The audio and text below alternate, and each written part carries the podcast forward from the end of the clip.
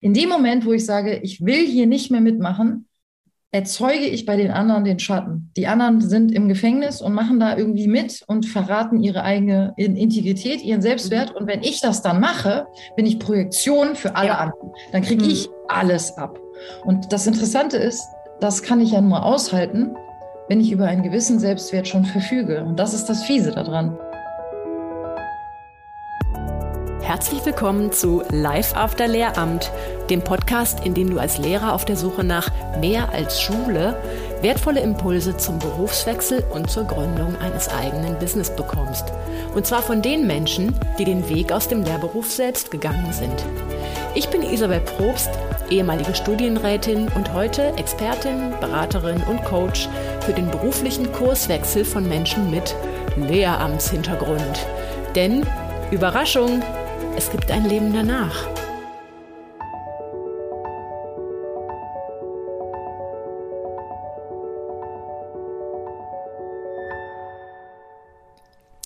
Hallo ihr Lieben. Letzte Woche erreichte mich eine super nette Mail von einer Hörerin, die ich dir nicht vorenthalten möchte, weil wir uns im Team so darüber gefreut haben. Sie schreibt, Liebe Isabel, Leider kann ich nicht anders, als dir zu schreiben und mich tausendfach bei dir für deinen tollen Podcast zu bedanken. Ich war lange auf der Suche nach einem Podcast wie deinem, ohne es zu wissen, und bin vergangenen Sonntag durch Zufall darauf gestoßen. Seitdem kann ich einfach nicht aufhören zu nicken, wenn ich dir und deinen InterviewpartnerInnen zuhöre. Ich ertappe mich sogar manchmal bei einem lauten Ja und nutze jede freie Minute, um weiterzuhören. Seitdem sind gerade mal vier Tage vergangen und es hat sich bereits wahnsinnig viel für mich verändert. Du hast in einer sehr frühen Fra Folge gefragt, was kannst du heute noch tun, um den Schritt zu wagen? Mit welcher Kleinigkeit kannst du anfangen? Meine klitzekleinigkeit war die Wiederbelebung meines Xing-Profils. Mit meinem Mann bin ich in den letzten Tagen schon auf Stärkensuche gegangen, habe eine Mindmap angefertigt und geguckt, was ich eigentlich alles mitbringe. Tatsächlich habe ich bereits eine Bewerbung verfasst und möchte über eine Projektassistenz in Richtung Projektmanagement gehen. Denn ich habe festgestellt, Organisation ist mein Ding. Abschließend kann ich mich wirklich nur noch einmal bei dir bedanken. Du machst einen großartigen Job. Wow, vielen lieben Dank, liebe Hörerin. Du hast jetzt natürlich bereits Mail von uns bekommen. Wir haben uns total gefreut. Danke für dieses Feedback und super toll, dass dir der Podcast in so kurzer Zeit schon den Impuls geben konnte, loszulegen. Ähm, kleiner Tipp am Rande an die Hörerin und auch an dich, liebe Hörerin, lieber Hörer, der du gerade zuhörst. Vergiss neben dem Xing-Profil bitte nicht ein LinkedIn-Profil anzulegen, denn nach meiner persönlichen Einschätzung und auch nach offiziellen statistischen Zahlen geht hier noch deutlich mehr Action als auf Xing. Aber beides ist nicht verkehrt. Du solltest auf beiden präsent sein. Viele meiner Coaching-TeilnehmerInnen sind äh, tatsächlich genau wie du, liebe Hörerin, an Projektmanagement interessiert. Und das kommt auch nicht von ungefähr. Ich bin der Meinung, Lehrer bringen hervorragende Voraussetzungen mit, um gute Projektmanager zu werden. Allerdings zeigt meine Erfahrung aus jetzt einigen Jahren Coaching-Begleitung, dass man in den seltensten Fällen nahtlos nach der Schule auf Projektmanagementstellen kommt, weil das doch einiges an Wirtschaftserfahrung voraussetzt. Man entwickelt sich also hinein in wirklich ne, leitende, verantwortungsvolle Projektmanagementstellen über gewisse Zwischenstationen. Von daher gehst du das mit deiner Projektassistenzidee schon mal sehr sinnvoll an. Wenn du, liebe Hörerin, lieber Hörer, der jetzt hier gerade zuhörst, deine Joboptionen ermitteln willst, lernen willst, wie du an attraktive Stellen kommst, wie man zum Beispiel auch strategisch clever LinkedIn verwendet, welche Stellen zum Einstieg eher geeignet sind, welche eher so Entwicklungsperspektivstellen sind, dann hast du noch im Mai die Möglichkeit, dich für mein Schulfreiprogramm anzumelden und zwar nur noch im Mai.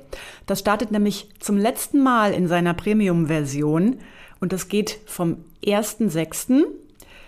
läuft dann für dich Juni, Juli, September, Oktober, nämlich vier plus eins Monate mit Sommerpause im August. Du würdest also fünf Monate von uns betreut. Das Schulfreiprogramm ist in diesem Jahr zu unserem absoluten Erfolgsprogramm geworden. Aber auch alles Gute muss mal gehen und nächstes Schuljahr haben wir wieder eine ganze Menge neue Ideen, die wir auf den Weg bringen.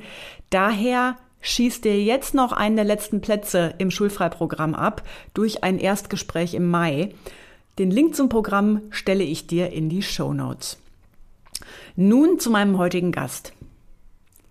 Auf Maike Plath und ihre wegweisende Arbeit mit ACT e.V. wurde ich erstmals von einer Kundin vor circa zwei bis drei Jahren hingewiesen. Sie schickte mir einen YouTube-Link zu einem Vortrag von Maike beim ACT-Fachforum 2019. Das war damals also ein ganz aktueller YouTube-Link und ich war ziemlich geflasht. Maike war selbst Lehrkraft an einer Berliner Schule in Neukölln, die man so landläufig Brennpunktschule nennt. Dort entwickelte sie, zunächst aus der Not heraus geboren, einen theaterpädagogischen Ansatz, aus dem über die Jahre ein Führungs- und Selbstführungskonzept entstand. Dieses Konzept wird vom Team von ACT e.V. und von Maike auch unter dem Namen Veto-Prinzip gelehrt. Ich selbst habe ihr brandneues Buch TürwächterInnen der Freiheit absolut gesuchtet und kann es dir nur nachdrücklich ans Herz legen. Das gibt's wunderschön im Print, aber auch als Hörbuch. Da musst du mal so auf die auf die gängigen Podcast-Plattformen schauen. Das liest die Maike sogar selbst. Von daher ist man ganz, ganz nah dran an ihrem Erleben. Gerade als Lehrkraft auf der Suche nach Veränderung wird es dich zu 120 Prozent abholen. Das kann ich dir versprechen. Wenn du mehr über Maike und ihre Arbeit von ACT e.V. und die Schulungen zum Veto-Prinzip erfahren willst, dann schau unbedingt in die Show Notes. Da habe ich dir ganz viele Links zum Veranstaltungsangebot von ACT, aber auch zu Maikes YouTube-Kanal und Blog eingestellt. Jetzt im Mai finden nämlich auch ganz aktuell Infoveranstaltungen zu ihren Weiterbildungen in Zürich und Berlin statt. Nun wünsche ich dir ganz viel Spaß bei unserem Gespräch.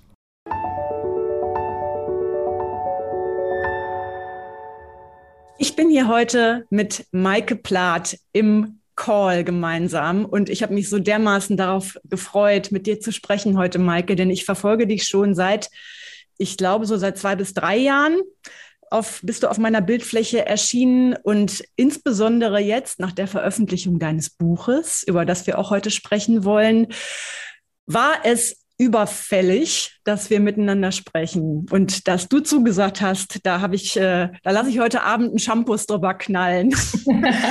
hallo Maike. hallo. Ja, hallo Isabel, ich freue mich auch total. Ich habe mhm. ja schon einiges von dir gehört und gelesen und glaube auch, dass das schön ist, jetzt hier zu sein. Super. Maike, ich habe gerade mal in deinem Instagram-Profil gelesen, weil ich das immer sehr aufschlussreich finde, wie man sich in ganz, ganz wenigen Worten selbst bezeichnet. Und da stehst du als Autorin, Bildungsaktivistin, Theatermacherin, Ex-Lehrerin, Teil des Leitungsteams von ACT e.V. und Begründerin des Veto-Prinzips. Und das schlägt schon das Buch auf oder das schlägt schon so einen großen Bogen und macht so einen dramaturgischen Rahmen auf, ähm, weil da so viel über dich erzählt wird und in all dem spielt äh, Bildung eine große Rolle und Führung spielt eine große Rolle. Absolut mhm. richtig, ja. Mhm. Darf ich einmal ganz kurz stichpunktartig äh, ein paar biografische Stationen von dir nacherzählen und du darfst mir ins Wort fallen, wenn ich das nicht akkurat mache. Also es geht, aber es ist wirklich nur super knapp, damit man auch weiß, aha, das ist eine Lehrerin und so weiter. Ne? Du hast in Kiel Englisch und Deutsch auf Lehramt studiert, richtig? Genau. Das war in den 90s. Ähm, dann ähm, hast du ein Referendariat gemacht, da warst du auch noch in Schleswig-Holstein, glaube ich. Genau. Und warst dann an einer Schule, die ähm, in meiner Wahrnehmung recht innovativ war. Mhm. Und genau. äh, vielleicht, vielleicht, so, vielleicht sogar so ein kleiner utopischer Ort, den man auch heute noch suchen muss mit der Lupe nach solchen Schulen. Und an solch einer warst du. Mhm. Genau. Und hast das aber dann eingetauscht, indem du nach Berlin gewechselt bist, an eine Schule, die man so landläufig im allgemeinen Wort Wortschatz als Brennpunktschule bezeichnen würde, in Berlin. Und äh, hast dann da ähm, sehr, sehr interessante Erfahrungen gemacht, auf die wir heute natürlich eingehen. Und da spielte Theaterunterricht eine ganz entscheidende Rolle. Ja. 2013 hat es dich dann aus dem Lehrberuf rausverschlagen. Also ganz genau 2011, 2012. Das okay. Jahr 11, 12, genau. Mhm, okay. Und äh, das hat natürlich auch ganz viel mit Theater zu tun, denn Theater ist auch heute das, womit du dich schwerpunktmäßig beschäftigst.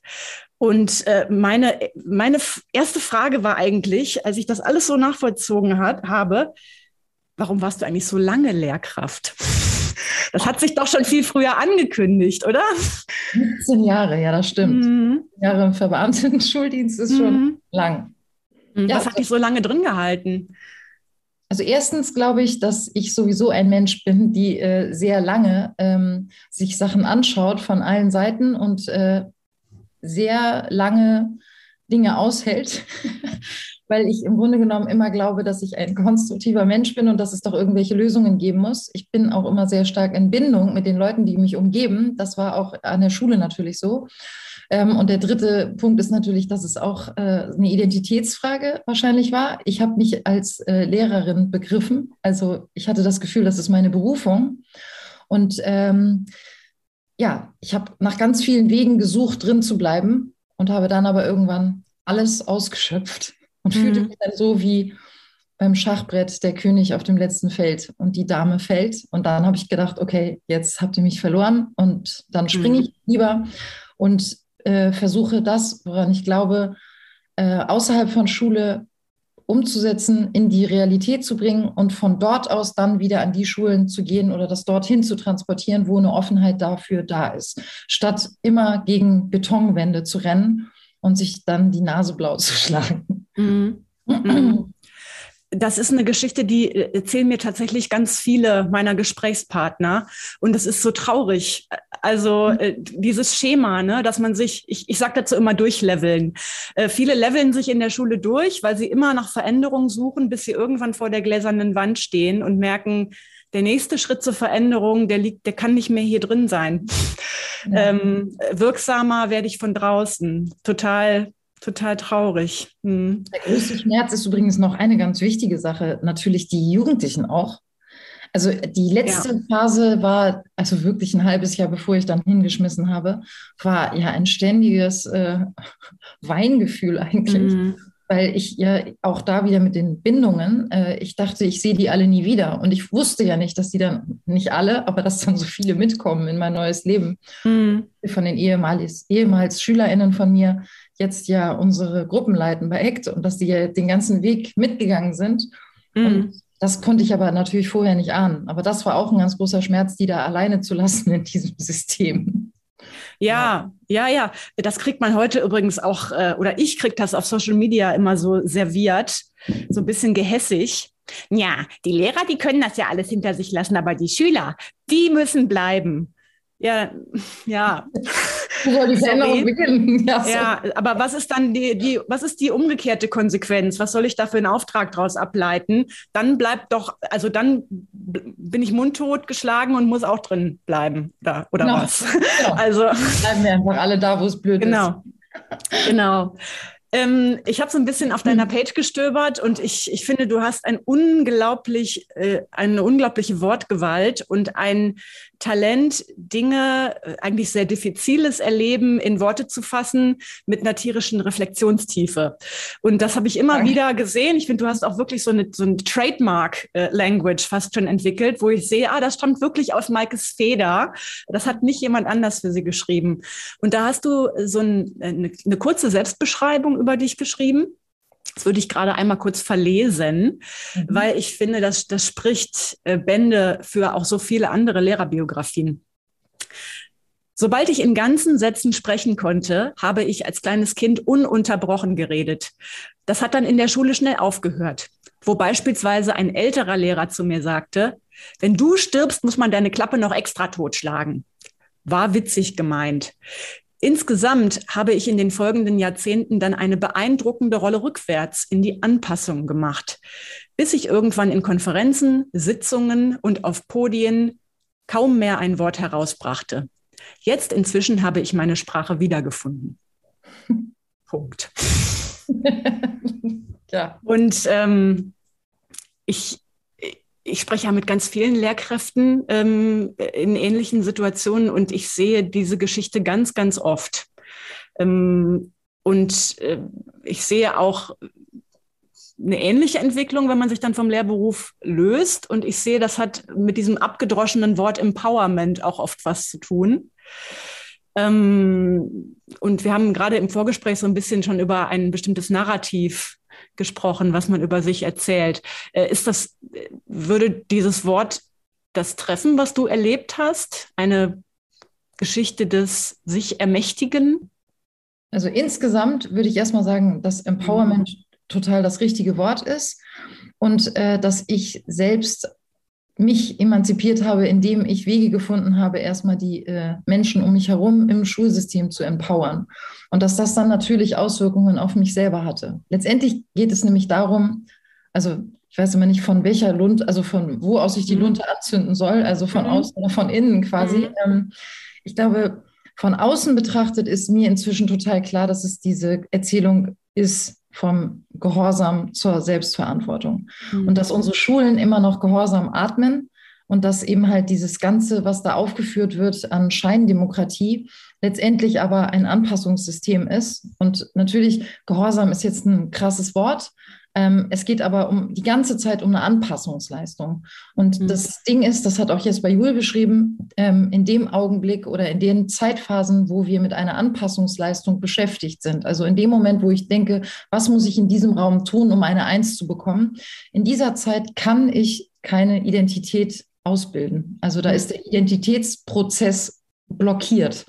Und das heißt, je länger ich irgendwie mich frage, wie ich sein soll, also wie ich sprechen soll oder damit ich normal oder damit ich irgendwie richtig bin oder damit ich da irgendwie Punkte kriege oder so, verliere ich den Kontakt zu mir selbst. Also eben das Identitätsthema. Mhm. Ich könnte da auch den Begriff Integrität dann einwerfen von Jesper Juhl. Ich bin dann nicht bei mir, sondern ich bin dann bei den anderen oder bei der Erwartung. Mhm. Und wenn ich das über lange Strecken mache, dann weiß ich irgendwann gar nicht mehr, was meine Bedürfnisse und meine Grenzen sind. Ich weiß dann irgendwann nicht mehr, was ich eigentlich selber will oder wer ich selber bin. Und jetzt gehe ich zurück in die Kindheit. Äh, das ist ja immer so, dass äh, wenn wir gerade erstmal so noch ganz klein sind, dann sind wir sehr stark in Kontakt mit uns selbst. Und dann äh, dann habe ich ja noch kein äh, richtig oder falsch im Kopf. Und das war eben halt, also und deswegen versuche ich auch in meinen Veranstaltungen die Menschen erstmal wieder dahin zu bringen, wo war denn eigentlich dein freies, starkes Kind? Wo, wo, mhm. wo hast du dich im Flow gefühlt, gefühlt, ohne Bewertung? Also was waren denn da eigentlich deine Stärken? Also was war denn das strahlende Kind in dir? Mhm. Und dann kommt nämlich eben halt dieser Punkt, wenn wir in die Schule kommen oder dann in diesem Anpassungssystem drin sind, dann wird uns Identität also und Integrität auch abgewöhnt. Und dann werden wir fertig gemacht für das System angeblich, äh, was ja, also natürlich für ein mhm. Wirtschaftssystem oder äh, was weiß ich. Und das ist ein entfremdendes System. Und mhm. ich glaube, der Emanzipationsaspekt ist, dass für mich ja, die Geschichte im Grunde ganz ähnlich ist, und so nehme ich das auch bei Lehrpersonen wahr, mhm. wie bei allen großen Emanzipationsbewegungen. Nehmen wir jetzt, nehmen wir mal die, also eine ganz berühmte, äh, eben halt äh, die Schwulenbewegung, äh, da ist das dann letztendlich so, irgendein Mensch sitzt auf dem Dorf, fühlt sich total scheiße und denkt, mit mir stimmt was nicht, mhm. weil alle drumherum sagen, ja, du bist eben halt, ja, nun, ne? Und dann mhm. geht es immer um Anpassung. Diese Person verliert den Kontakt zu sich selbst bis zu dem Punkt, wo aber keine Anpassung mehr möglich ist. Also bis im Grunde genommen der Punkt erreicht ist, wo ich quasi breche. Und mhm. dann kann der Punkt sein, entweder ich bin kaputt, also entweder ich breche tatsächlich, also zusammenbrechen oder auch die Persönlichkeit bricht, oder ich kriege diesen Emanzipationsimpuls und gehe in die Großstadt. Das mhm. ist so die Erzählung. Mhm. Und dann, äh, mal wegen San Francisco, nehmen wir mal die Schulenbewegung oder so, mhm. da treffe ich dann plötzlich andere. Und da merke ich plötzlich, aha, ich muss gar nicht eine Anpassungsleistung machen, sondern ich bin schwul. Also, aha. Mhm.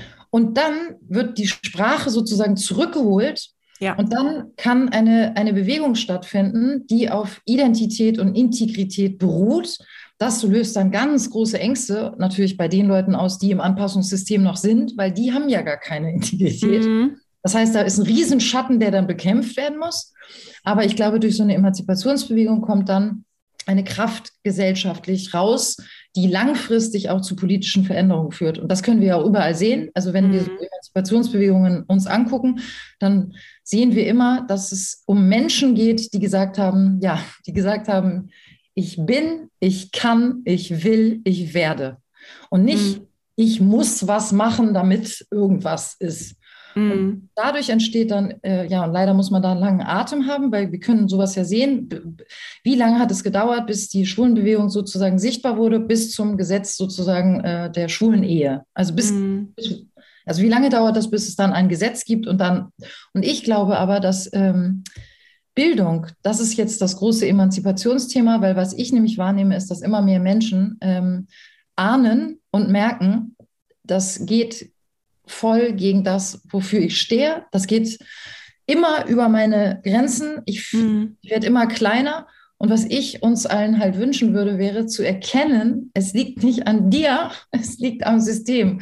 Also mhm. bildlich gesprochen, verlasse das Dorf in die Gemeinschaft all der Menschen, also jetzt vielleicht auch im Netz oder so. Das mhm. wäre für mich die Großstadt jetzt an dieser Stelle, wenn ich jetzt so bildhaft das nehme. Verbinde dich mit den Menschen, die auch sagen können, ich bin, ich kann, ich will, ich werde. Mhm. Und dann können wir irgendwie langfristig auch was verändern. Weil ich hatte lange Zeit ja das Gefühl, dass ich das äh, ja über politische Vorstandsarbeit oder so machen kann. Und da habe ich ja gemerkt, das bringt gar nichts. Also mhm. das hat für mich, war für mich nicht der richtige Weg. Und deswegen versuche ich Menschen zu ermutigen. Und eine kleine Sache jetzt noch zu mir persönlich biografisch. Mhm. Der Witz ist halt, dass meine Emanzipationsgeschichte im Grunde genommen damit angefangen hat, dass ich erkannt habe, dass diese Jugendlichen, die äh, keinen Bock auf mich hatten, keinen Bock auf meine Unterrichtsvorbereitungen, auf alles, was ich mit denen machen wollte, äh, mhm. dass die eigentlich mir voraus waren. Die haben bei mir nämlich diesen Schrecken ausgelöst. Die waren nämlich bei sich die haben nämlich letztendlich erkannt, ich kann in diesem Anpassungssystem sowieso gar keine Punkte mehr kriegen. Deswegen war der mhm. Satz immer, ja, gib mir sechs und so. Ne? Das war denen sowieso egal. Mhm. Die haben erkannt, hier kann ich sowieso gar nicht mehr irgendwelche Props kriegen. Und dann ist genau dieser Punkt passiert, dass die nämlich dann gesagt haben, aber dann, dann besinne ich mich jetzt auf meine Würde. Also das hier ist meine Grenze und das bin ich. Und, äh, und das dann natürlich auch im aggressiven Impuls nach außen. Ja. Aber ich dachte dann, das, also ich habe, es gab mehrere Momente, die ich auch in dem Buch Türwächterinnen der Freiheit ja. beschrieben habe, wo ich in der flammenden Bewunderung plötzlich war und fast heulen musste, weil ich gedacht habe, wenn ich früher bei vielen Erlebnissen von Grenzüberschreitungen den Mut gehabt hätte, zu sagen, ich will nicht, ich will das nicht und äh, hier ist meine Grenze, dann, äh, ja, dann wäre ich viel heiler durch Sachen auch durchgekommen. Und deswegen ist der Ursprung diese Erkenntnis, dass die Jugendlichen eigentlich, ja, die waren eigentlich die, die mir geholfen haben, mich selbst zu befreien. Und deswegen war der Startpunkt das Vetorecht. Mhm. Ihnen das Vetorecht institutionell in meinen Unterricht zu geben, als Anerkennung dafür, dass wir bei Integrität starten müssen und nicht bei einer Anpassungsleistung und dass wir so lange zusammenbleiben, bis all die Wut und die Trauer und der Schmerz über die ganzen Demütigungen, die im System passiert sind, also all diese Grenzüberschreitungen, bis die abgebaut sind. Und dann fangen wir an. Und dann fangen mhm. wir neu an. Und äh, mhm. darüber ist dann ein Konzept entstanden mit ganz vielen äh, Instrumenten und tatsächlich auch sehr transparent. Wie komme ich vom Vetorecht, vom Schutz meiner Integrität zu einem Bewusstsein für meine Bedürfnisse und Grenzen und dann irgendwann in meine Stärken und wie kann ich einen Prozess in mir initiieren, der immer mehr eben halt dann auch zu Führungskompetenz führt, auch bei den Jugendlichen eben. Wie führe ich Regie über mein Leben? Wie hole ich mir alles Wissen, was ich brauche? Und wie kann ich dann mit anderen kooperieren, so dass irgendwie so ein Feuerwerk an, an Wissen und Innovation entsteht? Und ich weiß, Innovation ist jetzt so ein Wort, wie aus dem Wirtschaftskontext, aber ich meine das tatsächlich, ich habe noch kein besseres gefunden. Ich habe das jetzt ganz oft erlebt, wie schön das ist, wenn Leute bei sich starten, also das irgendwie sein dürfen, was sie sind und dann den Willen zur Kooperation plötzlich anfangen zu spüren und dann mhm.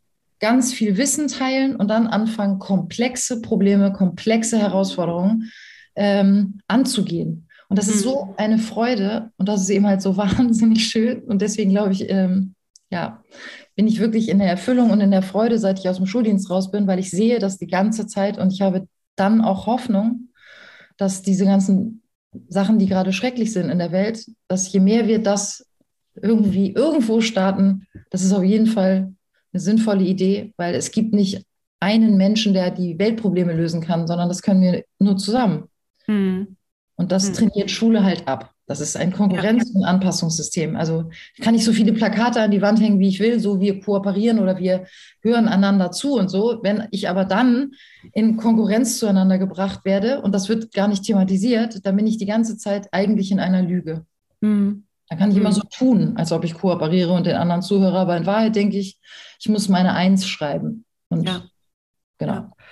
Und äh, all das, was du gerade so treffend auf den Punkt bringst, es schockiert mich so, dass das eben nicht nur für unsere Schüler zutrifft, sondern auch für unsere Lehrpersonen. Genau. Also führe Regie über dein Leben. Ähm, das erlebe ich täglich in meiner Arbeit mit Lehrkräften, dass sie leider nicht Regie über ihr Leben führen, sondern dass Lehrkräfte in genau diese gleiche Systematik reinrutschen. Und ähm, das finde ich insbesondere deswegen verhängnisvoll, weil wir sind ja die Erwachsenen in dem System. Äh, die Schüler sitzen ja am, am machtlosen Ende und an dem, ähm, der, der es tatsächlich erleidet. Also wir Lehrkräfte fühlen uns ja oft wie die, die es erleiden, aber wir sind immerhin die Erwachsenen. äh, das heißt, wenn irgendjemand das verändern kann, dann die Erwachsenen in diesem genau. System. Sie sind aber genauso unter der Knute und ich frage mich, wie viel davon ist freiwillige ähm, äh, zu, freiwilliges Zuvorkommen, ähm, meine Persönlichkeit sowieso schon abgestreift zu haben und dankbar zu sein, dass ich ein starkes Regelwerk habe, was meinen Arsch irgendwo durchrettet. ähm, und äh, wie, wie, wie viel davon ist tatsächlich uns vom System abgefordert. Ne? ähm, und ähm, da, da frage ich mich immer, wie entsteht das? Dass Lehrkräfte, also wir haben vorher von Empowerment äh, gesprochen, das heißt, da ist jemand powerless. So, äh, äh, du wirst ja nicht powerless ähm, durchs Studium vielleicht, sondern du wirst ja dann da irgendwie so rein sozialisiert in diese ähm, Rolle, nicht, also in diese Rolle nicht mehr Regie zu führen. Wie gibt es da einen Erklärungsansatz deinerseits? Wie passiert das, dass die Erwachsenen da reinrutschen, die Lehrkräfte? Ich glaube, das ist tatsächlich wieder genau der gleiche Mechanismus, der eben bei Emanzipation passiert. Das Drama ist, dass Lehrpersonen in eine, ja, in eine Rolle gezwungen werden, schon im Referendariat, wo sie den Kontakt zu sich selbst verlieren. Also, denn es geht die mhm. ganze Zeit darum, dass ich etwas machen soll und dann kriege ich eine gute Note. Und ähm, ich glaube, dass also es gibt zum Beispiel bei, äh, beim Thema jetzt Rassismus oder so, gibt es ja das Thema I can pass. Mhm. Das heißt, ähm, es gibt, wenn ich noch irgendwie im System Props kriegen kann, dann unterwerfe ich mich tendenziell. Also dann denke ich, okay, ich fühle mich hier eigentlich unwohl, aber ich kriege ja noch Anerkennung. Also, und ich äh, verrate meinen echten Selbstwert auf der Basis, also um meinen Fake-Selbstwert zu nähren. Und mit Fake-Selbstwert meine ich wie zum Beispiel Bestätigung von außen, also süchtig zu sein nach Bestätigung mhm. von außen. Und im mhm. Schulsystem, Lehrpersonen, das habe ich ja selber auch total erlebt. Ich habe die mhm. ganze Zeit gedacht, ich fühle mich zwar irgendwie jetzt doof, aber ich äh, kriege ja noch mein Gehalt. Ich bin ja verbeamtet ähm, äh, irgendwie kann ich mich hier durchschlawinern, äh, indem ich eine Unterwerfungsgeste mache im Sinne von I can pass. Also mhm. die anderen sehen, ich kriege es irgendwie hin. Und das, äh, das ist dieser Reflex. Und ich glaube, irgendwann, und das hatte ich ja vorhin gesagt, ich spüre das jetzt oder ich ahne, dass jetzt genau das passiert, was ich bei den Jugendlichen beobachtet habe oder auch bei Emanzipationsbewegungen, wenn nämlich immer weniger Fake-Selbstwert, also wenn ich immer weniger Bestätigung eigentlich erlebe von außen, Immer weniger, immer weniger. Und irgendwann habe ich das Gefühl, ich kann überhaupt nicht mehr, das Wasser steht mir bis zum Hals. Mhm. Dann kommt dieser Kippmoment, entweder ich breche zusammen oder ich besinne mich auf meine Integrität und sage, so, und jetzt mhm. nicht mehr. Und äh, das, glaube ich, spitzt sich gerade zu. Bei vielen finde ich das mhm. sichtbar. Und das ist im Grunde genommen äh, sowas, was mir Mut macht, weil jetzt kommt das Zweite, in dem Moment, wo ich sage, ich bin, ich mache das nicht mehr mit, was ihr hier macht, werde ich ja bombastisch angegriffen. Das ist ja auch das Gleiche wie bei einer Bewegung. Also in dem Moment, wo ich sage, ich will hier nicht mehr mitmachen, erzeuge ich bei den anderen den Schatten. Die anderen sind im Gefängnis und machen da irgendwie mit und verraten ihre eigene Integrität, ihren Selbstwert. Mhm. Und wenn ich das dann mache, bin ich Projektion für alle ja. anderen. Dann kriege mhm. ich alles ab. Und das Interessante ist, das kann ich ja nur aushalten, wenn ich über einen gewissen Selbstwert schon verfüge. Und das ist das Fiese daran. Ich mhm. glaube, dass ich mir äh, Selbstwert geholt habe in meiner Arbeit. Ich habe irgendwann angefangen zu glauben, in der Aula, Tür zu, an meine Arbeit. Ich habe irgendwie irgendwann gedacht, nee, ihr wisst es auch nicht besser. Und ich probiere das jetzt und ich habe dann quasi den Schmerz, der gekommen ist über die Ablehnung und über die Aggressivität, die dann mir entgegengeschlagen ist, die konnte ich irgendwie dann einigermaßen aushalten, weil ich erstens mit den Jugendlichen unfassbar, äh, ja, fruchtbare Sachen schon erlebt hatte und erfüllende Sachen und weil ich auch schon mir Leute gesucht hatte, die so ticken wie ich, weil ich glaube, wir mhm. können das nicht allein. Also ich glaube, niemand, es ist zu viel verlangt. Eben, das wäre dann wieder so die Personen auf dem Dorf. Also ich muss erstmal in die Großstadt, ich muss erstmal mich mit anderen Menschen verbinden. Und nochmal ganz klar, ich meine die Großstadt als Bild von vorhin. Ich meine jetzt das nur als Bild. Es muss nicht die Großstadt mhm. sein. Mhm. Aber ich glaube, die Gemeinschaft mit anderen, das muss ich irgendwie machen. Und wenn ich jetzt in der Schule sitze und ich fühle mich immer beengter und immer schrecklicher, dann muss ich eben halt ja diesen Mut haben zu springen. Und das, glaube ich, schaffen wir nicht allein. Ich glaube, da ist es total wichtig, äh, aufgefangen zu sein in einer Emanzipationsbewegung. Also mhm. und Worte zu finden und sich auch zu erklären, ich bin nicht kaputt, sondern das System ist kaputt. Und ich bin eigentlich mega gesund, dass ich krank auf dieses System reagiere. Mhm. Und auch diese ganze Sprache, also all das irgendwie sich zu trauen zu sagen, weil wenn ich ganz allein im Lehrerzimmer sitze und dann sage ich, fange ich an irgendwie zu sprechen, da habe ich selbst gemerkt, wie die anderen mich dann falsch machen. Das ist ja auch so was mhm. von jetzt bei Jul. Also ich habe ja die Sprache verloren weil ich dachte auch bei diesen schrecklichen äh, Klassenkonferenzen, ich bin da reingegangen und war mir total klar, was ich sagen wollte. Und dann habe ich gemerkt, was die anderen reden, dann kriege ich Herzklopfen und dann mhm. denke ich, ich kann nicht mehr sprechen, als ob man irgendwie ein warmes Toastbrot im Mund hätte. So. Mhm. Und wenn ich dann spreche und mich selber sprechen höre, merke ich, ich bin gar nicht in meiner Kraft. Also ich bin in sowas ganz komischen, entfremdenden drin und die anderen lehnen mich ab. So, und das sind ja so ganz mhm. typische Prozesse, äh, erste Erfahrungen mit zu sagen, ich äh, traue mir selbst. Und das ist wahnsinnig unangenehm. Äh, und mhm. ich glaube, dass, ja, dass das der Grund dafür ist, warum viele das sich erstmal nicht trauen, weil die alle denken, sie sind allein. Mhm. Ich habe mich ja auch total alleine gefühlt. Aber das ja. Schöne ist ja, wir sind ja gar nicht alleine. Mhm. Aber eben, das muss man erstmal erkennen. Mhm. Ja. Ähm, all das, was du jetzt hier schilderst, das kann man natürlich wunderbar auf den Punkt gebracht und sehr, sehr bunt ausgemalt nachlesen in deinem Buch TürwächterInnen der Freiheit, ähm, was ich äh, mir parallel mit einem meiner ehemaligen Kollegen als Hörbuch reingezogen habe. Und wir haben uns die ganze Zeit hin und her getextet. Wo bist du? Und oh, das hat mich so getriggert, die Stelle. Ja, ist genau wie bei uns damals. Ähm, und eine Frage, die wir uns gestellt haben, ähm, das, du hast ja gerade schon referiert, du bist dann in, ähm, in eine Beziehung oder es, du, es ist dir gelungen, eine Beziehungsebene mit deinen Schülerinnen und Schülern zu etablieren, ähm, wo man sich aufeinander eingelassen hat und dann eine, eine äh, allseitige Lernerfahrung gemacht hat, in der auch du eine Lernende warst. So. Ähm, und du hast ja auch schon gesagt, was, was dir deine Schülerinnen und Schüler vorgeführt haben, was du nicht hattest, konntest und so weiter. Und wir haben uns gefragt, hätten wir es eigentlich bis zu diesem Punkt geschafft, ehrlich gesagt. Denn du schilderst ja ähm, sehr intensiv deine ersten äh, Unterrichtserfahrungen, äh, die ja auch sicherlich wochenlang immer von Tiefschlägen und Ausprobieren und wieder ein Tiefschlag und wieder eine Zurückweisung geprägt waren. Und äh, ich äh, und mein Ex-Kollege waren uns einig, wir hätten nach ein paar Tagen heulend das Handtuch geworfen und uns ähm, einen anderen Beruf oder zumindest eine andere Schule gesucht. Und wir haben uns gefragt, was hat dir denn geholfen, überhaupt zu diesem Punkt vorzudringen? Das muss ja eine lange Frustrationsstrecke gewesen sein, die du aber ausgehalten hast und du bist irgendwie dran geblieben. Wodurch?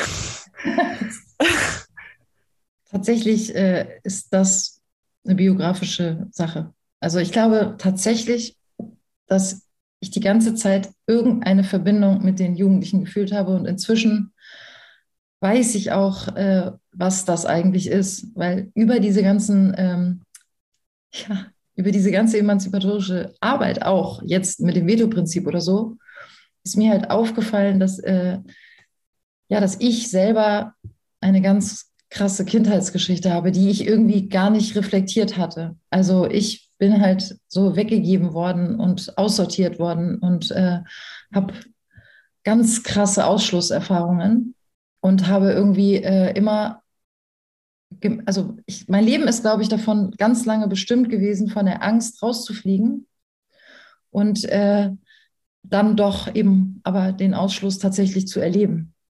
Und dann zu sagen, innerlich als ganz kleines Kind gab es eine Erfahrung, wo ich mit fünf halt abgehauen bin und alleine auf einem großen Parkplatz saß mit meiner Brottasche und äh, mir überlegt habe, ich, ja, ich bin allein. Äh, ich muss es alleine schaffen, weil äh, ja, ich bin halt raus aus der Gruppe. Und mhm. diesen Schmerz, also den, dass ich jetzt auch darüber reden kann, liegt daran, dass, dass ich das jetzt durch einige Arbeit mhm. zurückgeholt habe. Aber äh, diese Demütigung, ich glaube, dass ich äh, in der Aula dieser Schule äh, mit den Kindern da, den Schmerz, den die hatten, ich konnte das durch das Aggressive, durch diese Wut durchsehen, dass es um einen ganz furchtbaren Schmerz ging, den ich auch hatte. Und ich glaube, mhm. dass äh, wir uns irgendwie verbunden haben und irgendwas hat mich gehalten und das ging, das war da. Also irgendwas war da, dass ich dachte, ich will mich mit euch verbinden und ich will euch finden, weil ich verstehe euch. Ich weiß nicht genau, was es ist, aber ich verstehe euch. Und ich glaube, dass die das auch gefühlt haben, weil es in allem Chaos und in, in all dieser krassen Aggression oder so, gab es immer wieder Momente von den Blick finden und von, ja, wo ich dachte, ihr wollt doch eigentlich, ihr wollt doch eigentlich, wie, wie kann ich euch den Weg bahnen, dass wir das, dass wir zusammen sind oder dass wir uns zusammentun. Wie kann ich euch das bauen? Eine Brücke bauen. Und dieses, das ist ein Gefühl, das ich jetzt gerade beschreibe, das war ganz stark. Auch in dem ganzen Scheitern, dass ich irgendeine Verbindung hatte und dachte, du musst noch einen, immer so, du kannst dir jetzt noch, sechs Wochen gibst du dir jetzt noch. Komm, so. Und jetzt noch mal irgendwie versuchen. Das muss doch möglich sein. Und jetzt den Schluss davon, das ist der Schlüssel und das habe ich auch jetzt in dem Buch beschrieben. Das ist wirklich erstaunlich gewesen. Der Anfang dieser Brücke war, mich auf mich selbst zu besinnen und zu sagen, ich gebe auf. Also ich fetze alles, was ich gelernt habe, jetzt in die Ecke. Äh, ich kann nicht mehr und ich besinne mich jetzt auf mich selbst und ich versuche bei mir zu sein und von da ähm, nichts mehr zu wissen. Also, mhm. die, also im Grunde genommen der komplette Kontrollverlust. Aber zu sagen, ich mache jetzt einfach das, wie es sich jetzt in diesem Augenblick anfühlt und was ich jetzt als nächsten Schritt machen möchte. Und das ist dieses Kapitel, ähm, mhm. ich glaube, Untergang und Wiederauferstehung in der Aula, wo ich tatsächlich mich selbst demontiere komplett und dann da einfach nur noch sitze und denke, gut, das war's jetzt. Ich, ich, jetzt ist einfach Ende Gelände.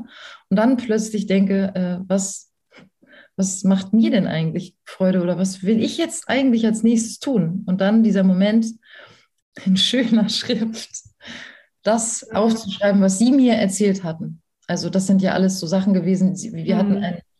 einen, einen schönen Moment, also mit den Kindern da irgendwie in der, es waren ja 80 Prozent Chaos und dann ganz wenige Momente, wo wir uns gefunden hatten. Und daran habe ich angeschlossen und ihnen ihre Wörter aufgeschrieben und einfach gedacht, gut, dann probiere ich jetzt einfach mal. Jenseits jeglicher Didaktik, jenseits jeglicher ja, Rezepte und was weiß ich, Folien und sonst irgendwas. Einfach nur bei mir sein. Und das ist mhm. eigentlich der Anfang gewesen, weil eigentlich suchen die uns ja. Die suchen ja eigentlich und ach, und diese letzte Sache muss ich noch sagen, weil das ist nämlich, finde ich, unsere Verantwortung als Lehr LehrerInnen wir müssen doch eigentlich, ich weiß, das, das Wort ist doof, aber wir müssen ja das Vorbild eigentlich sein. Wir müssen denen ja eigentlich vorleben, was Sache ist. Und wenn wir selber schon eine Schere im Kopf haben und gar nicht authentisch sind, sondern wenn wir uns die ganze Zeit verbiegen und dann immer solche Botschaften aussenden wie, ja, so eigentlich finde ich die Noten auch doof, aber ich mache das jetzt trotzdem oder so. Was ist denn das mhm. für ein Vorbild? Also mit dem mit diesem schwächenden Narrativ sollen die dann in diese Welt, also wie sie jetzt auch gerade ist, das finde ich halt total krass. Und ich hatte das mhm. Gefühl, in dem Moment, wo ich gesagt habe, ich bin die und die Person und ich stelle mich jetzt zu 100 Prozent euch zur Verfügung mit meiner gesamten Emotionsskala. Ich übernehme jetzt die Verantwortung für die Entscheidungen, aber auf der Basis von dem, was ich wirklich denke. Da fing, kamen wir ja aus diesem ganzen, aus der Hölle raus.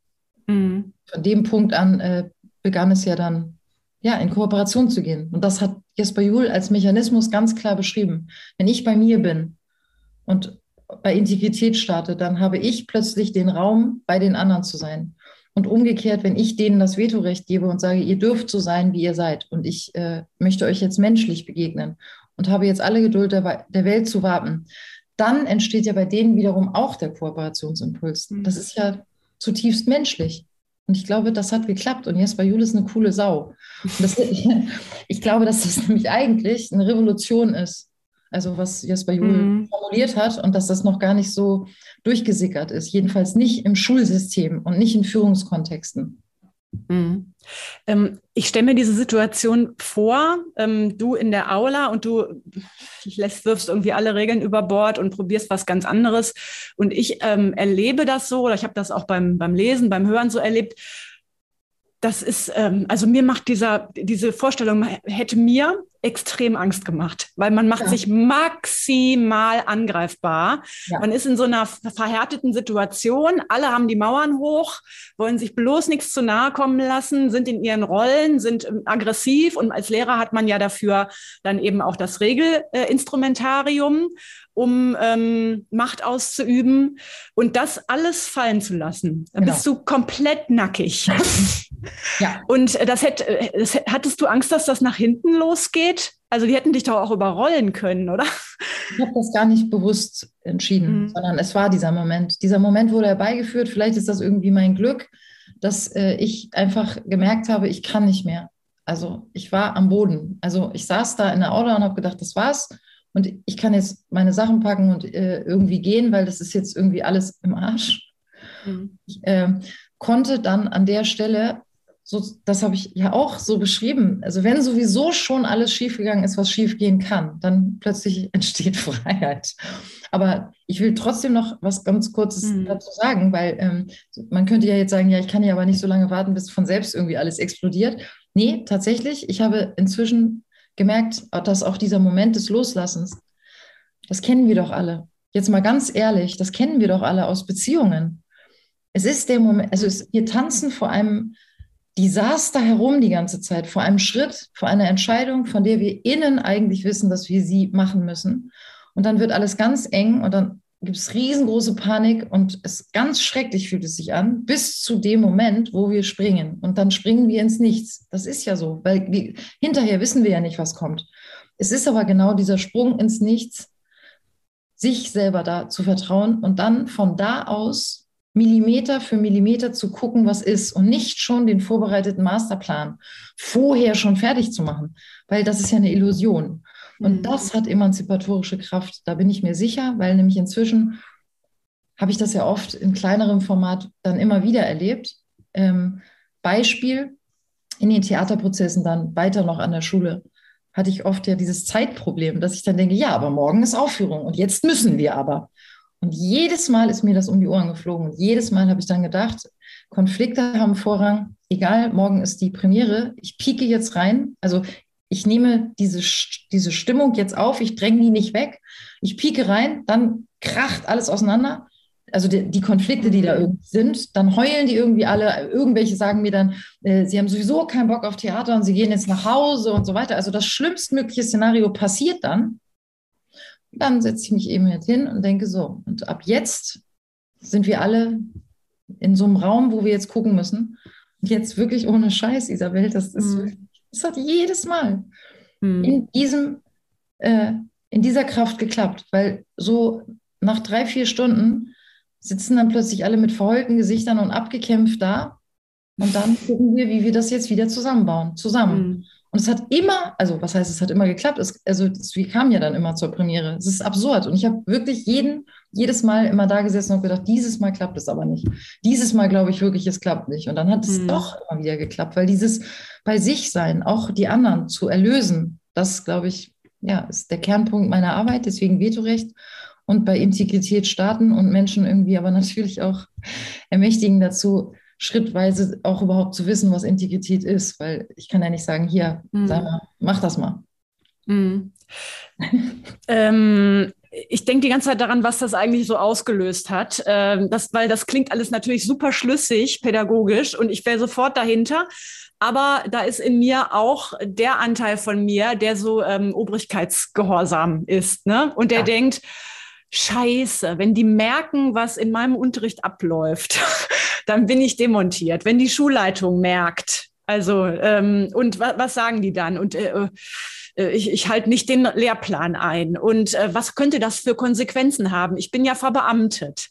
Ähm, wie war das bei dir? Was hat das von Seiten des Systems ausgelöst, dass du pädagogisch das getan hast, was du tust? Da muss ich mal ganz ehrlich sagen, ich hätte mir gewünscht, dass Leute mir das da schon so schön erklärt hätten, was ich eigentlich gemacht habe. Ich habe ja im Grunde genommen noch gar nicht diese Wörter gehabt, die ich ja jetzt habe. Mhm. Äh, ich glaube, dass ich einfach, ähm, ja, dass der Schmerz so groß war, aber dass in diesem Gehorsamssystem zu sein, jetzt erstmal für die LehrerInnen gesprochen, die da jetzt sind. Also ich glaube, dass es wirklich heute leichter ist, ähm, kleine Schritte im Unterricht zu wagen und im Grunde genommen für sich selbst zu sorgen im Sinne von Selbstliebe. Und ich glaube, das ist was, was total gut tut. Also ich, ich finde das falsch, ähm, Forderungen zu stellen und zu sagen, ihr müsst jetzt das Veto äh, da einführen. Das löst mhm. ja mega Stress aus. Ich würde, und das mache ich ja auch durch mein Konzept, erstmal dazu ermutigen, probier doch einfach mal äh, in deiner nächsten Stunde den Fokus einfach mal auf dich zu richten, was dir gut tut. Also, und wenn du das Gefühl hast, ich will das nicht machen, dann überleg doch erstmal, was innerhalb des Systems denn möglich wäre, was du machen könntest. Weil damit geht es ja eigentlich los, dass, dass die Leute oder dass wir uns selber ernst nehmen und in kleinen Schritten gucken, wie kann es uns denn selber besser gehen. Und da fliegen wir doch nicht sofort aus dem Schulsystem raus. Das ist ja totaler Quatsch. Also äh, das die Angst ist da. nee, Nein. aber das ist ja so, genau, das, ich das, das, Anfang. so eine irrationale, ganz diffuse Angst, dass man sich durch irgendwas ähm, angreifbar macht oder dass das Augenmerk plötzlich auf einem liegt. Was machten die Probst? Was machten die Plat? Das, ja. äh, und man ja. denkt so, oh Gott, und man malt sich aus, äh, wie man, wie das, wie ein Gartenhaus alles zusammenfällt und es passiert nicht. Eben. Ich würde dazu raten, ganz kleine Sachen zu machen. Ich gebe mal ein Beispiel. Ich habe, weil das wirklich jetzt, das ist kein Hexenwerk. Ich habe manchmal irgendwie gedacht, warum sind wir eigentlich hier drinnen in diesem diesem Klassenraum. Ich wäre eigentlich viel lieber draußen. Und dann habe ich gedacht, ja, aber das geht ja nicht. Und ich habe dann irgendwann gedacht, aber Maike, das ist doch Quatsch. Wieso geht denn das nicht? Wir gehen jetzt einfach mal raus. Und natürlich ist das Schlimmste, was dann passiert ist, Herr Je, war, dass irgendjemand sich aufgeregt hat, warum wir jetzt draußen sind. Aber es ist ja gut. Und dann habe ich ja ganz viel auch, deswegen habe ich im Übrigen angefangen, Bücher zu schreiben, weil ich habe nämlich dann überlegt, ich muss die Argumentationslinien mir überlegen, wie kann ich für mich oder auch für die anderen sorgen, also solchen Impulsen wie wir gehen raus und machen was viel Sinnvolleres, ehrlich, mhm. ehrlich gesagt, wie kann ich das argumentativ so äh, für mich klarkriegen, dass ich das in einer Konferenz dann auch wirklich erklären kann, dass ich das dann auch durchsetzen kann. Nächstes Beispiel. Alle TheaterlehrerInnen wissen das. Noten bei darstellendem Spiel. Jetzt echt mal ganz ohne Scheiß. Jeder jeder Theaterlehrer, jede Theaterlehrerin, alle wissen das, dass wir da auch eine Schere haben. Mhm. Und was soll denn passieren? Ich habe einfach beschlossen, die haben bei mir nur eins, zwei oder drei. Und drei kriegen die Note befriedigend, wenn sie nicht da gewesen sind. Mhm. Weil eins oder zwei ist so, weil die laufen ja zur Hochform auf, die, die machen ja viel komplexere Dinge und dann habe ich mir aufgeschrieben, was machen die denn de facto, wenn es jetzt um Kompetenzen geht? Mhm. Ja, dann schreibe ich mir das alles auf und dann kann ich das auch rechtfertigen. Und natürlich drehen dann irgendwelche Personen durch. Irgendwelche anderen Lehrkräfte drehen dann durch. Äh, bei der Blatt kriegen die irgendwie. Ja, aber was passiert denn? Was passiert denn in Wahrheit? Und mich hat das total stark gemacht, mir zu überlegen, ist das richtig? Ist das wahr, was ich tue? Also ist das kongruent mit meinen Werten? Und dann mache ich das. Und dann gibt es Gegenwind, aber nicht von allen übrigens, sondern genauso wie irgendwelche Leute dann in so eine Abwehr oder mich angreifen, entsteht auch total krass Kooperation. Das habe ich auch im Lehrerzimmer festgestellt. Mhm. Der erste Schritt ist, dass ich was sage und alle anderen schweigen und ich werde angemeckert. Und wenn ich dann auf die Damentoilette gehe, dann kommen irgendwelche hinterhergeraten und sagen, dass du dich das getraut hast, dass du mhm. das gesagt hast oder so. Ja. Am Anfang habe ich mich darüber geärgert, später habe ich gemerkt, wie geil. Ich habe was gesagt und in den Köpfen war ja dann schon Kooperation. Da waren ja mhm. schon welche, die gedacht haben, endlich sagt es mal jemand. Und der nächste Schritt ist, dass ich mich mit denen zusammentue, dass wir uns stärken und dass wir uns trauen, Schritt für Schritt einfach mehr von uns auszugehen und zu sagen, was brauchen wir und was braucht eigentlich dieses System und ganz kleinschrittig zu starten. Mhm. Also das würde ich einfach auf deine Frage jetzt sagen, weil es passiert ja in Wahrheit nichts. Mhm. Mhm. Du schilderst das, äh, du schilderst deine Erlebnisse in deinem Kollegium in Neukölln. Ähm, und da fällt mir auch auf, es gibt so ein bestimmtes Frauenverhaltensschema. Mhm. Äh, da, also wir wollen jetzt nicht spoilern, aber es gibt eine Person im Kollegium, ähm, das ist so ein chauvinistischer Pascha. Und alle sind in dieser Gefallposition, obwohl es der garstigste Mensch der Welt ist. Und alle reden ihm nach dem Mund und äh, strengen sich tierisch an, auch noch da dann zu landen. Äh, und du hast äh, für mich äh, ein Wort geprägt, die Gefall-Barbie, äh, wo ich sofort weiß, was damit gemeint ist, weil ich war bestimmt auch in dieser Gefall-Barbie-Situation oder Rolle. Und wir, wir schlittern da irgendwie so rein. Ähm, und es braucht aber also um das überhaupt so sehen zu können, oh, ich bin in einer Gefall-Barbie-Rolle, braucht es ja äh, ein tierisches Rauszoomen. Ähm, was hat bei dir diesen Switch gemacht, dass du überhaupt in der Lage warst, deine Rolle als solche zu erkennen und zu reflektieren? Oh Scheiße, von außen betrachtet ist das ja so und so. Jetzt hinterfrage ich das alles mal, weil wir kennen ja äh, die ganzen Kollegen, die sind in diesem oder Kolleginnen, die sind in diesem Schema. Die würden da sicherlich auch gerne raus, aber sie haben gar nicht die Reflexionsebene, das selber von außen zu betrachten, in welchem Film bin ich da eigentlich? Ähm, was hat dich an den Punkt gebracht, dass du diese Reflexions, diesen Reflexionsabstand hattest? Wie gesagt, am Anfang hatte ich ihn gar nicht. Hm. Und äh, das ist ein Prozess, der mit diesem letztendlich wirklich auch wieder mit dieser emanzipatorischen Arbeit begonnen hat. Mhm. Also sich anzuschauen, das ist ja Selbstreflexion. Gerade sagtest du, äh, die Menschen haben dann kein Reflexionsvermögen. Das haben sie eigentlich, mhm. aber das wird ja zugeschüttet. Zum ja. Beispiel in der Schule werden wir nicht ermutigt, über uns selbst zu sprechen. Zum Beispiel ist viel zu wenig Supervision, viel zu wenig mhm. Reflexion mhm. über das, was wir tun. Es wird die ganze Zeit zugeschüttet mit irgendwelchen Anforderungen. Jetzt müssen wir noch dies da machen und das da machen und so, aber nie bei sich anzukommen. Und bei sich anzukommen, das ist so lustig. Da gibt es ja irgendwie dann so im immer diese abwertende Bemerkung, ja, ist ja Therapie und so. Ich würde ganz klar sagen, ja klar, müssen wir in die Selbstreflexion, in die Therapie, mhm. also in verschiedenen Varianten. Wir müssen irgendwie gucken, wie geht es uns und äh, einen Prozess starten, dass wir uns erkennen und von außen betrachten können. Und lustigerweise, das meinte ich ja vorhin einmal in so einer Nebenbemerkung, durch meine eigene Arbeit, also durch diese Koordinaten ich, ich habe mit dem Veto-Recht angefangen und dann, was ist Integrität, was sind deine Bedürfnisse und, und so weiter und so weiter, habe ich diesen Prozess bei mir selber gemacht. Und ich habe irgendwann mhm. gemerkt, das ist natürlich eine Vaterproblematik, aber volle, volles Programm. Und dass da irgendwie natürlich alle ähm, Frauen den Schmerz umgehen, den Vater zu, in Anführungsstrichen, töten. Mhm.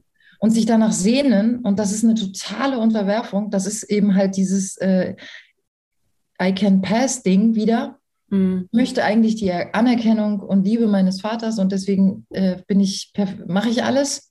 Dadurch verliere ich aber total den Kontakt zu mir selber und äh, bin innen leer und ich traue mich aber nicht, diesen unfassbaren Schmerz auszuhalten, mhm. Abgelehnt zu werden, weil ich habe alles aufgebaut auf meinem Harmonie-Dingsbums und wenn ich das loslasse, dann mögen mich die Leute mhm. plötzlich nicht mehr. Und dann wird mir all das entzogen, was sozusagen den Fake-Selbstwert genährt hat. Also dann sagen die Leute so Sachen wie, ja, du bist ja äh, total anstrengend und du bist ja irgendwie total nervig, bis hin zu schlimmer. Mhm. Und ähm, das wäre aber ja die Reise, um irgendwann bei sich selber anzukommen und dann die Leute zu finden, die dich für das feiern, wer du wirklich mhm. bist. Und dann und das ist bei ganz vielen Frauen ja ehrlich gesagt. Ja, ja, ja also die, diese Geschichte mit dem Sheriff, die ist ja letztendlich auch deswegen, das beantwortet nochmal die Frage von da, vom Anfang, was daran ist Konstruktion und was ist meine Geschichte. Das ist natürlich eine totale Konstruktion, mhm. weil ich, also und trotzdem war das so, aber ich habe das natürlich mhm. ausgesucht, weil ich mir sicher bin, dass alle, also dass sehr vieles davon, was ich beschreibe, äh, systemisch natürlich ja. auch klar ist und dass ich auch gerne möchte, dass Menschen sich selber damit auch identifizieren können und merken, mhm. ja, stimmt, ich mache das auch irgendwie. Warum eigentlich? Weil das wäre mhm. ja der Weg raus. Mhm. mhm. Ähm, ich habe mich da auch sehr ertappt gefühlt. Und ich glaube, ich, ich äh, diese, diese brave, brave Tochter-Falle äh, und so, ich glaube, dass das Thema ganz, ganz viele in sich tragen, äh, aber noch, das noch nicht so richtig angegangen sind. ähm, jetzt hast du ganz, ganz oft das Veto-Prinzip äh, schon fallen lassen, aber vielleicht ist es hilfreich, nochmal genau zu erläutern, was ist damit gemeint? Wer sagt Veto wozu? In welcher Situation? Ich kann das ganz einfach eigentlich erklären. Es, geht, es hat damit angefangen mit der Theatersituation, dass ich festgestellt habe, da sind welche auf der Bühne, die machen was und da sind unten welche, die gucken zu. Und das da habe ich auch das Zitat von Peter Blug mit reingenommen. Theater ist, also und die Minimal, äh, sozusagen das kleinste Atom dieser Sache war, jemand tut etwas und jemand anders schaut ihm dabei zu. Und das habe ich gemacht. Also die einen waren auf der Bühne, die anderen waren unten. Dann habe ich festgestellt, äh, jetzt entstehen ungleiche Machtverhältnisse. Die unten brüllen irgendwas da, was die anderen machen sollen und die fühlen sich irgendwie ähm, overwhelmed so. Und dann habe ich gedacht, ah, wir müssen das jetzt koordinieren. Die, die unten sitzen, kriegen sozusagen ein Programm, ein Mischpult. Die können jetzt Ansagen machen, was die da oben machen sollen. Aber die anderen müssen auch ein Mischpult bekommen, weil die sonst in eine Unterwerfungsposition kommen und weil die sonst, äh, weil ihre Grenzen sonst eventuell mhm. nicht geschützt sind. Und das heißt, die, die oben auf der Bühne waren, also die Aufträge ausfüllen sollten, die in der schwächeren Machtposition waren, die haben dann sozusagen ihr Mischpult, ihr Emanzipationsmischpult bekommen. Als Beispiel das Vetorecht, aber dann eben halt die demokratischen Führungsjoker zum Beispiel. Das sind äh, Sachen wie die dürfen dann auch Tempo rufen, also so nach dem Motto, mhm. das ist mir jetzt zu viel, was du jetzt gerade für eine Ansage machst, oder das ist mir jetzt zu schnell. Dann dürfen die rufen Klarheit. Das heißt, äh, wenn ein Auftrag kommt, bei dem ich mich dumm gemacht fühle, dann darf ich aber sagen, hey Babe, du willst ja Führung übernehmen, ne? Du musst mal so reden, dass ich dich verstehen kann. Mhm. Und nicht ich bin dumm. Also dann eben halt Klarheit. Mhm. Und dann, ähm, ja, Störgefühl darf ich zurückrufen äh, oder zurückmelden. So, und so hat es angefangen, dass letztendlich Führen und Folgen. Das war der Schlüssel, dass ich dachte, alle Prozesse sind nicht alle äh, sind in so einem willkürlichen Ding, wo keiner weiß, was los ist. Wir müssen natürlich Führung machen, aber wir wollen ja nicht herrschen. Also Lehrpersonen sollten ja nicht herrschen, sondern Führung übernehmen im Sinne von moderieren, aber das auch gleichzeitig transparent machen, dass es auch alle anderen können. Und das gegenüber immer klären, wer hat die Führung, also auch von den anderen, ihr bekommt dieses Mischpult mit diesen ganzen Möglichkeiten, dann wisst ihr auch, was für Ansagen ihr machen könnt. Und das gibt es zu verschiedensten Themen, das Mischpult. Und die anderen haben das Emanzipationsmischpult. Die anderen haben das, äh, dass sie sich bewusst werden können, was sind meine Grenzen, was sind meine Bedürfnisse. Und ich kommuniziere jetzt gleichwürdig mit meiner Führung und kann zurückmelden, wie es mir geht. Und das Ganze findet statt über den Dreischritt.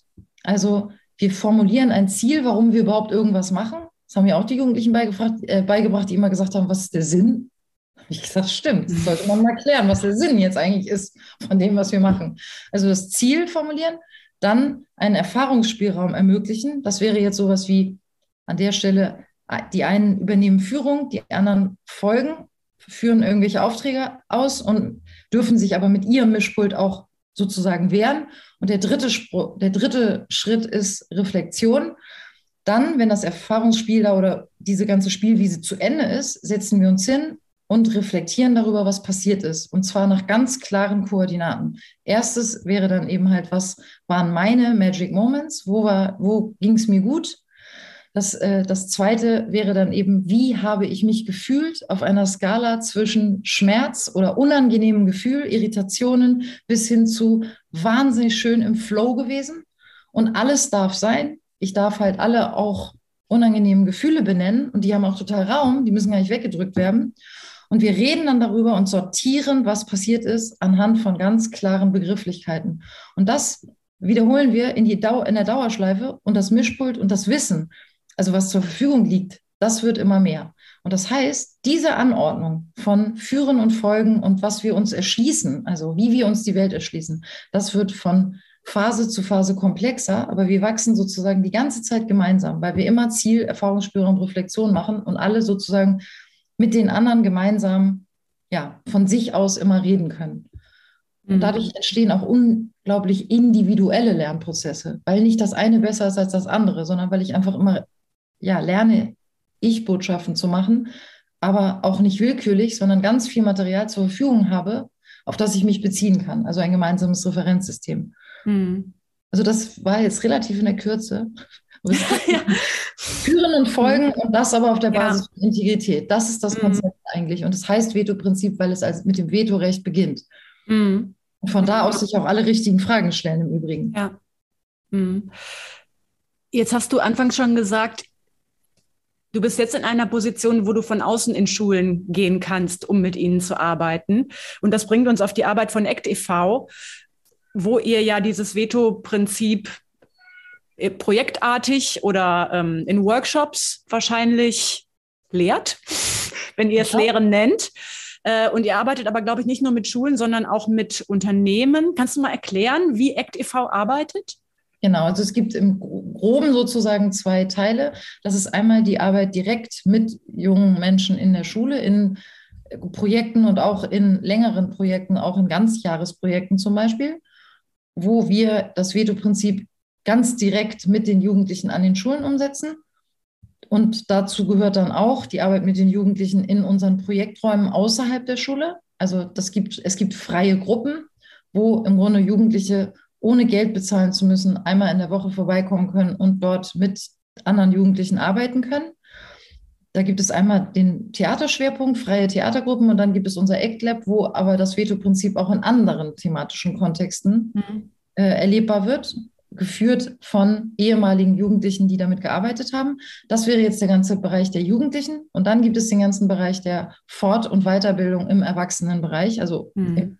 also ist auch süß, wie ich das jetzt, ich würde das gar nicht unterscheiden. Ich glaube, wir müssen unser Leben lang lernen und ja. erwachsen oder wie auch immer.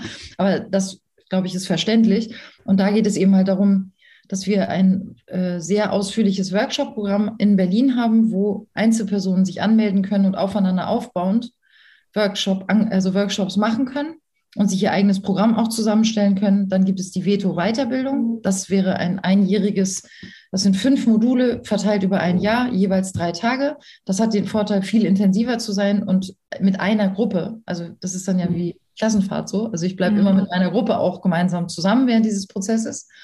Ja, und ähm, das letzte sozusagen oder diese Weiterbildung, die gibt es dann auch in Berlin, in Zürich und ähm, in Lörrach. Also es sind verschiedene Standorte. Das wäre auch was für Einzelpersonen. Und dann gibt es natürlich auch ähm, die bundesweiten Veranstaltungen, wo wir uns buchen lassen. Also wo zum Beispiel eine Schule sagt, ich will einen Studientag machen, mhm. kommt mal vorbei. Äh, dann auf diese Weise. Und das Letzte ist, dass ähm, jetzt der letzte Schritt auch passiert, dass wir wiederum Menschen ausbilden, also über unsere Zertifizierung, dass wir Veto-TrainerInnen ausbilden, die nämlich dann ähm, andere Menschen ausbilden wiederum. Mhm. Also die quasi auch Weiterbildung geben zum Veto-Prinzip oder äh, Fortbildungen geben zum Veto-Prinzip. Die bilden mhm. wir jetzt gerade aus, damit das eben halt möglichst flächendeckend äh, über, ja, langsam wachsen kann. Mhm. In die Breite kommt vor allem, weil ich kann ja nicht alle Veranstaltungen geben. Mhm. Mhm. Genau das ist eigentlich im Wesentlichen das. Und ach so, und zu deiner Frage mit Unternehmen, das ist eben halt auch jetzt selbst quasi wie die Pflaume vom Baum gefallen. Also das war jetzt gar nicht irgendwie so, dass wir das jetzt unbedingt so wollten, mhm. sondern wir nehmen einfach jetzt gerade wahr, dass äh, im Führungskontext immer mehr Menschen auch außerhalb von äh, Schulsystemen unsere Veranstaltungen buchen. Weil es natürlich, die, es geht natürlich die ganze Zeit darum, Hierarchien brechen, mhm. also brechen uns gerade auseinander. Also es ist nicht so, dass das noch niemand kapiert hat, sondern das wird immer klarer, dass wir an Grenzen kommen und dass wenn wir auch in Unternehmen arbeiten, dass äh, wir an eine Grenze kommen mit diesem alten System. Und deswegen ist da, glaube ich, einfach ein Interesse. Äh, wie können wir ja auch so evolutionäre Organisationsformen tatsächlich äh, oder New Work oder so, wie können mhm. wir tatsächlich anders miteinander arbeiten, ohne uns selber auszubeuten und trotzdem auch quasi mit ja, nährenden ähm, Instrumenten im Sinne von auch Welt erhalten, uns erhalten, ressourcenschonend. Also wie können wir Innovation erzeugen, aber auf der Basis äh, uns alle nicht auszubeuten und auch die Welt nicht auszubeuten. Das ist, glaube ich, die Schnittstelle, die gerade passiert und die jetzt im Wachsen ist. Ähm, das ist nämlich ja nicht auf Schule allein bezogen, sondern das, und Schule soll ja auch auf die Welt vorbereiten, also auf die Gesellschaft. Insofern ist es ja auch logisch, dass es sich gegenseitig bedingt. Mhm. Jetzt haben wir vielleicht unter unseren Hörerinnen und Hörern die eine oder andere Person, die jetzt sagt, wow, ist ja richtig, ist ja richtig geil, ob das was wohl für meine Schule ist. Vielleicht muss ich gar nicht raus aus dem System. Vielleicht kann sich meine Schule verändern. Ähm, und dann äh, erzählt diese Person anderen Leuten aus dem Kollegium und dann sind es schon drei. Und dann sind es ja. vielleicht fünf. Wie können diese, also ne, wenn man jetzt so ein kleines Grüppchen Lehrer ist in einem Kollegium und man hat das Gefühl, hm, ob wir uns nicht vielleicht mal auf den Weg machen mit ACT. Was wären die ersten Schritte?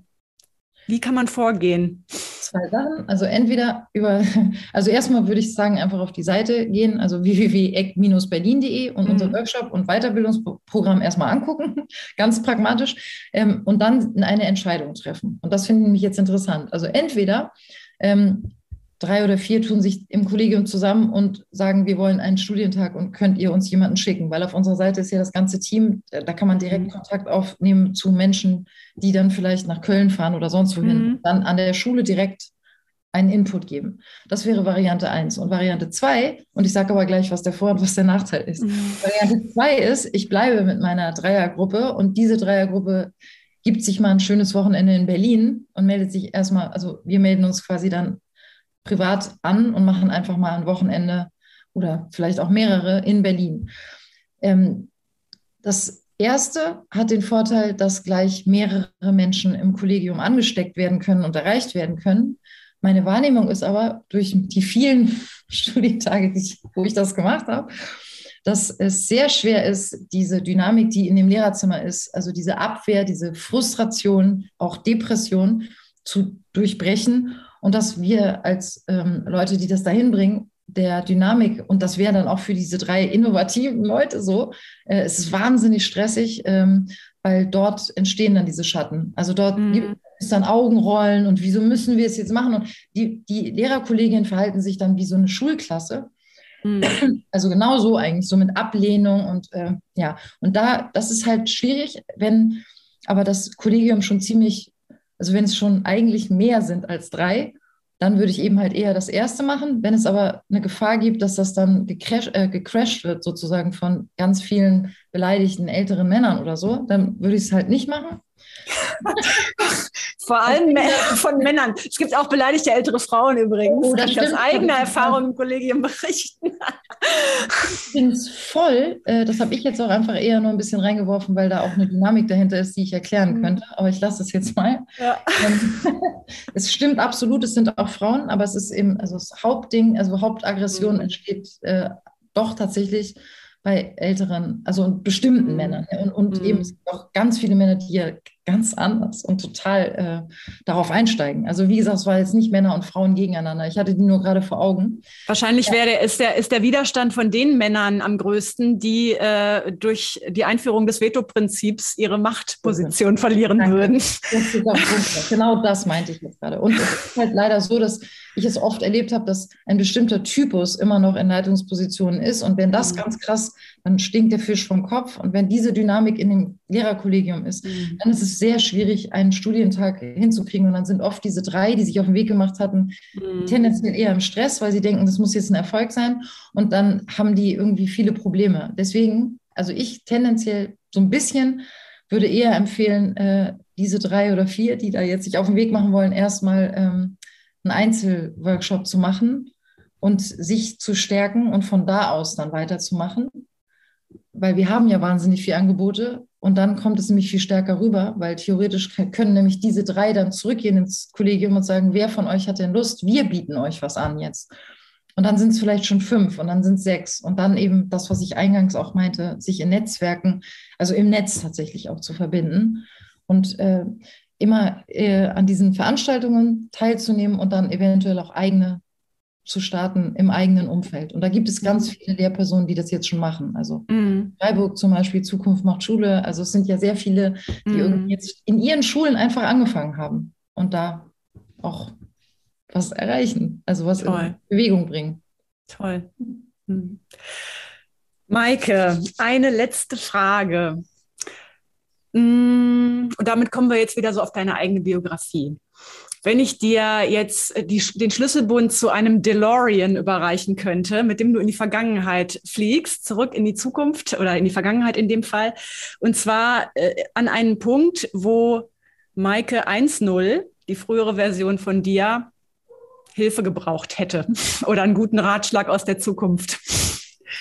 Erstens, welcher Zeitpunkt wäre das gewesen?